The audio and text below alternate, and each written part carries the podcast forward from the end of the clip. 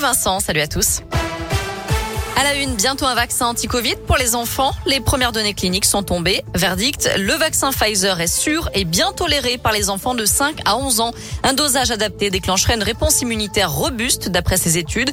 Le laboratoire devrait donc soumettre ces données aux autorités prochainement. En attendant, 69% des 12-17 ans ont déjà reçu une première injection de vaccin d'après Jean-Michel Blanquer, le ministre de l'Éducation. De son côté, le gouvernement prépare un projet de loi pour prolonger le pass sanitaire au-delà du 15 novembre. D'après l'entourage du Premier ministre Jean Castex, il sera présenté le 13 octobre en Conseil des ministres.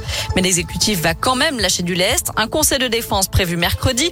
Un pass sanitaire local pourrait être créé pour ajuster les contraintes en fonction de la situation dans chaque territoire. 46 lignes de bus et deux lignes de tram à l'arrêt. Les conducteurs des TCL sont en grève aujourd'hui dans la métropole de Lyon. Ils manifestent pour la sécurité, les salaires et les conditions de travail. Ce matin, un accident s'est produit sur la ligne T2. Un tram est entré en collision avec un véhicule EDF au niveau de la station Haute-Feuilly à Saint-Priest. Autre manif à venir, celle des profs. Un appel à la grève est lancé pour jeudi. Les syndicats réclament des créations de postes, une revalorisation des salaires et de meilleures conditions de travail. Et puis les aides à domicile descendront elles aussi dans la rue pour réclamer plus de moyens pour assurer leur mission et une meilleure reconnaissance de leur métier. Il laisse sa fille de 8 ans pour sortir en boîte de nuit. Un père est poursuivi pour délaissement de mineurs à Bourg-en-Bresse dans l'Ain.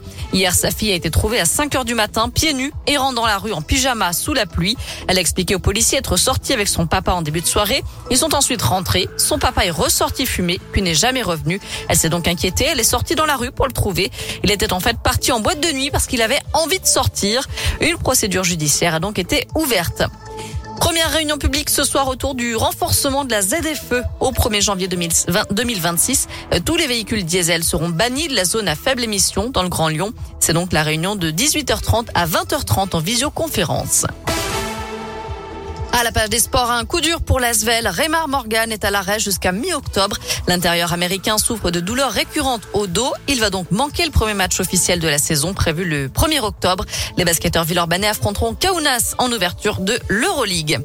En terminant, la France s'est vue offrir huit œuvres d'art de Pablo Picasso. C'est la fille du peintre Maya Ruiz Picasso qui les a cédées.